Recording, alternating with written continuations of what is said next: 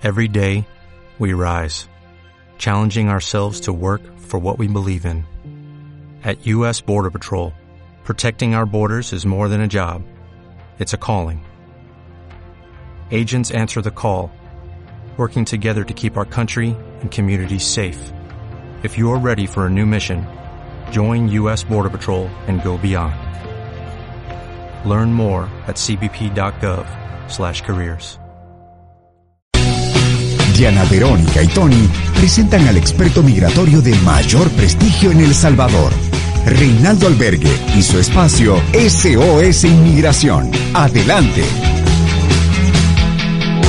Bienvenido Reinaldo. Buenos días. Eh, hoy sí ya te vi en el TikTok, te vi bailando, te ya. vi bailando con eh, sí. Verónica Guerrero. Imagínate lo que me ponen a hacer ahí. Lo que tiene que hacer uno para ganarse el A pan. nosotros así nos toca, ¿verdad? Pues sí. Tocar maracas y la guitarra, Yo ¿verdad? te vi yo con la guitarrita. Ya te vi. Ya te vi. Hasta ahí, dejémoslo hasta ahí. Usted, usted, por favor, la elegancia no la vaya a perder. Sí, Ante no, todo. pero elegante, Ante elegante. todo. Ante todo. Sí. Bueno, eh, anuncios parroquiales eh, sobre temas Vamos a hacer un migratorios. servicio, un servicio social, ¿verdad? A partir del 13 de septiembre del 2021, todos los solicitantes de visa de inmigrantes mayores de dos años deberán completar una prueba PCR COVID-19 de 24 a 72 horas antes de tomar su examen médico, los que están tramitando residencia permanente. Acordate que el miércoles pasado trajimos el anuncio que a partir del primero de octubre va a ser prácticamente un requisito presentar la vacuna con las dos dosis si estás optando a una residencia permanente. Y ahora la embajada sacó este comunicado y dice, antes de recibir las instrucciones de uno de los médicos autorizados por la embajada, ya que solo los laboratorios designados por los médicos pueden realizar la prueba.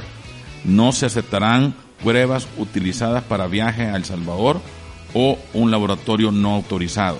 Los solicitantes recibirán instrucciones para la prueba COVID-19 de los médicos por teléfono, incluidos los documentos que deben traer y dónde tomar la prueba. Cualquier persona que dé positivo a COVID-19, mayor de dos años, niños mayores de dos, tendrán su examen médico reprogramado una vez se hayan recuperado y den negativo a una prueba PCR posterior. Esto lo publicó el día de ayer la embajada. ¿verdad? Así que nada más solo estamos haciendo el servicio social de Ajá. repetirlo, De repetirlo, ajá, de, de eh, anunciarlo. de anunciarlo, pues para que la gente que está en trámites de residencia permanente lo tomen en cuenta. Muy bien, muy bien. Eh, ¿Qué otras noti- noticias migratorias tenemos, eh, Reinaldo? Bueno, ya creo que ustedes los dijeron el día de ayer en las noticias lo que está pasando en México. Eh, la policía está... Eh, eh, re- eh, hubo represión contra una caravana. Sí, sí, es histórico lo que está pasando, la verdad. Eh, Hubo exceso de fuerza, ¿no? Sí, sí. Y vieron mucha gente golpeada, maltratada, etcétera.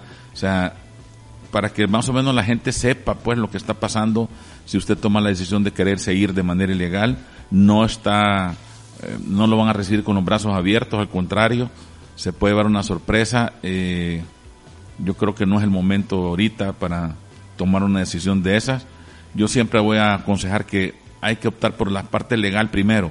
Hay muchas maneras legales de poderlo hacer y mucha gente lo desconoce por falta de información, pero ahorita hay una gran cantidad de empresas que están contratando trabajadores porque los que están allá no quieren trabajar. Entonces, hay corredores legales para poder subir, pero hay que hacerlo correctamente, contactar a estas empresas para, para que puedan mandar su currículum, pueda hacer la aplicación. Incluso ya hemos visto aquí el Ministerio de Trabajo que ha ayudado a mucha gente que ha emigrado legalmente a Estados Unidos para trabajar. A ver, eh, tú dices, hay varias opciones, ¿verdad? Que hay ahorita en lugar de irse ilegal. ¿Cuáles serían esas opciones? Bueno, tenés peticiones familiares, tenés peticiones laborales, ¿verdad? Eh, para la gente que trabaja en la tierra, la mano de obra calificada, personas que tienen títulos universitarios. Eh, hay varias opciones, incluso eh, hay hasta traslado de gerentes de empresas multinacionales que pueden ocupar y trasladar a toda la familia. Reinaldo, ¿y a través de qué, a través de, de qué instituciones o de qué plataforma podemos conseguir información sobre esto? Vaya, porque lo que sabemos, Tony, son eh, estas, eh, estas eh, ayudas eh, de trabajo temporal que se están consiguiendo a través del Ministerio de Trabajo Sí. y que ellos abren, eh, uno aplica, etcétera, etcétera, ¿verdad? Y pero es un proceso riguroso y las selecciones pues son pocas, no, no es que son los, miles de los trabajos. son muy duros. Sí, Ajá, sí, además, es que hay diferentes, eh, diferentes áreas, por eso te decía yo, si tú no tienes un título universitario, lógicamente no vas a conseguir un trabajo gerente, vea. Claro, no, no, eso, eso es entendible, pero va, ¿cuáles pueden ser esos canales legales a través de los cuales podemos conseguir información fidedigna de esas oportunidades laborales? Bueno, ahora a través de las redes y a través de los, de- del internet, tú entras a la bolsa de trabajo del estado que vos te interesa ir a vivir o tener familia ahí en ese estado, porque me imagino que a través de la familia te puedes ahorrar el alquiler, etcétera, que te renten un espacio o un cuarto en algún lugar o puedes hacerlo con amigos, pero si vos pones en las bolsas de trabajo a buscarte eh, y lo googleas ahorita, ahí te vas a ver que salen todas las oportunidades. Lo que pasa es que la gente no sabe buscar, pero las bolsas de trabajo existen en la red desde hace ratos, ¿verdad? Entonces tú entras, ves qué tipo de trabajo están ofreciendo, ves cuáles te interesan, eh, porque ahí, ahí publican todas las empresas detrás de qué andan. Y entonces uno se considera, dependiendo tu currículum, si puedes aplicar o no a ese tipo de trabajo. Y en SOS Inmigración le ayudan a, a la gente a hacer eso. Nosotros le podemos ayudar con el llenado de los formularios, ¿verdad? Porque acuérdate que en las visas de trabajo quien inicia la petición es el, el empleador. El empleador. ajá. O sea, tú no tenés nada que ver hasta el momento que vas a la entrevista final. No, pero digamos, a ubicar esas bolsas de trabajo y a decir, bueno, mire, de acuerdo a, su, a sus áreas de experticia, a lo que usted sabe hacer, eh, puede irse por aquí o podemos ir a ver por allá. Bueno, en la asesoría nosotros les damos todas las instrucciones como, cómo tienen que hacerlo. Lo que pasa es que vos no, vos mismo no te vas a engañar a ti mismo. Vos sabes de qué sos capaz y hasta dónde puedes. Y muchas veces lo que más les, les dificulta a la mayoría es el idioma, pues, porque para ir a trabajar a Estados Unidos necesitas hablar inglés.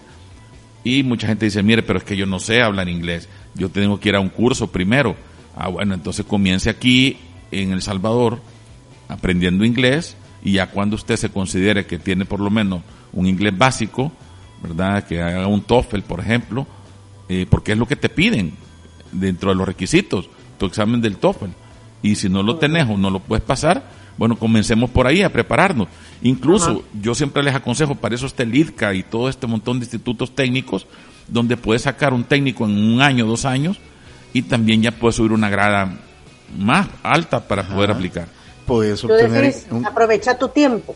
Sí, incluso ahorita con la co- con la, estos lugares que te enseñan cocina, a ser chef, y a pre- o sea, ese, esa plaza ahorita es la más codiciada porque los barcos, los hoteles y todo eso andan eh, contratando cocineros, pues. ¿Cómo se llama la, la empresa del chamo? De educación de inglés, de, del venezolano. Ah, eh, Eh, Ingrid, ¿cómo es? Eh, eh, donde siempre salen satirizando al, al que no quiere estudiar. Es que él dice, eh, en esta última campaña dice, eh, Ah, eh, que cuando decís chamo, aquí nos dejas cortando vara, compañero. ay, sí. el venezolano. ah, Ah, chamo, ah, eh, por Open eso. English. Open English, ajá, openenglish.com, gracias. Entonces la última campaña va enfocada en eso, porque dice que no tiene tiempo para estudiar y le dice cuánto tiempo pasas en las redes sociales. Sí. Entonces ese tiempo que estás pasando en las redes sociales, utilízalo para aprender inglés. Correcto. Entonces hay que enseñarle a la gente que se tiene que comenzar a capacitar primero si es que querés optar por un trabajo. Pero muchos quieren un buen trabajo de gerente, pero no tienen título y así va a ser bien difícil. Y aunque tengas título, Reinaldo, Correcto. Eso, también. eso no te garantiza nada. Así. Ok, eh, eh, han sido desgarradoras las imágenes y las y las declaraciones que han dado estas dos niñas eh, que fueron abandonadas en las fronteras, en los Estados Unidos. En estos momentos pues están a cargo de las autoridades de Estados Unidos, ya en contacto con la mamá y la mamá está siguiendo los trámites para, para, para tener a sus niñas. Pero la verdad, Reinaldo, que pues sí, estas dos niñas las dejaron allá en la deriva, a la deriva, en la frontera. Hubo una persona de buen corazón que las acogió porque él iba también en el grupo. Pero yo no me imagino una niña de 8 y una niña de 2 años solas en esa, en esa situación. Ahí te das cuenta que los coyotes no les importa, ellos te abandonan, ellos ya cobraron. Ellos ya cobraron. Allá que te pase en el camino, ese ya es problema de otro, no de ellos. Y, y así como dejaron a estas niñas que lograron, bueno, tomar el video y todo eso, Fíjate cuántas más que no se dan cuenta la gente de lo que te, te, dejan abandonado. Entonces... y esa no es la vía. Esa no es la vía, correcto. Ajá, ajá. En realidad ellas encontraron un ángel de la guarda que las cuidó, eh, pero, pero ese es un caso eh, y la, las autoridades dicen que ha incrementado considerablemente el número de niños abandonados en la frontera, ¿verdad? Eh, rumbo a los Estados Unidos y que son reclamados allá por algún familiar. Sí, todos estaban esperando que apareciera por lo menos el cónsul de El Salvador para velar por, por eso, pero bueno, no, no se dio. Cancillería emitió, emitió un comunicado en donde decía que los representantes consulares pues se habían hecho presentes y estaban dando seguimiento al asunto. Yo, yo vi ese comunicado, ah, nada más. sí, es, difícil pues la verdad la, la situación que están viviendo, pero sí, eh, acordate que los consulados son las únicas casas nuestras en el, durante la ruta, pues, donde vos podés pedir auxilio inmediatamente. Ellos eh, tienen que auxiliarte, pero bueno, las cosas se están poniendo más difíciles. Eh, ya hemos visto que también legalmente no estamos bien. Eh, allá le acaban de quitar al presidente Biden el programa este de quédate en México, lo obligaron a que lo restableciera.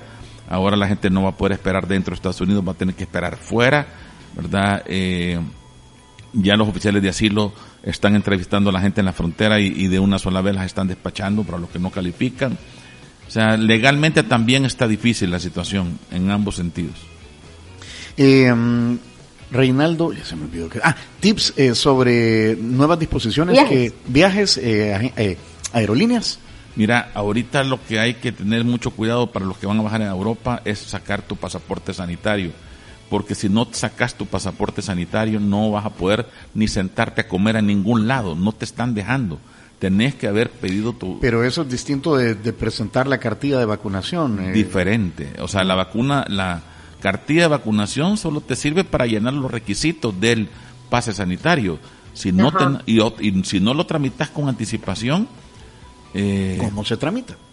Cuando vos compras tu boleto aéreo, la aerolínea te tiene que proveer del link para que tú entres y lo llenes, o tu agencia de viajes también te da el link para que tú entres. Eso es algo personal. Lo tienes que hacer de tu correo electrónico. No puedes usar mi correo ni el de Diana, ni nadie puede usar el tuyo. Tienes que ser de, de mi correo electrónico. Yo entro, ¿verdad? Ahí pongo todos mis datos, mi información, que son datos básicos, nombre completo, fecha de nacimiento, número de pasaporte, eh, mi correo electrónico, mi celular, las fechas de las vacunas, cuándo me las puse y qué tipo de vacuna eh, utilicé. Entonces, eso se llena en la hojita, se envía, pero ellos tardan en procesarlo. El problema es que si llegas allá y no tenés ese pase, ¿verdad? Eh, bueno, te las vas a ver a palitos. O sea, no te van a dejar entrar, Reinaldo. Fíjate que no, por la vacuna te dejan entrar, pero para sentarte en un restaurante o para ir a algún lugar que te dejen entrar a un museo, etcétera. Si vas a hacer turismo, por ejemplo. O sea, muchos accesos los, los vas a tener eh, eh, bloqueados. bloqueados. Ok, ok. o sea que esto es un documento adicional que hay que presentar si va, viajas a Europa. Es el requisito que ellos están exigiendo.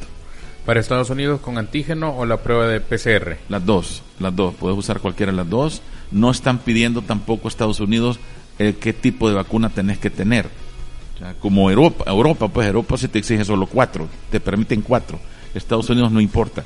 Puedes tener la chinita y puedes ir con... Llevo mi cartilla de vacunación completa más la prueba de antígeno o la PCR. Correcto, para entrar a Estados Unidos. Ya para venir al país. Ya solo con la, con la cartilla de vacunación. Okay.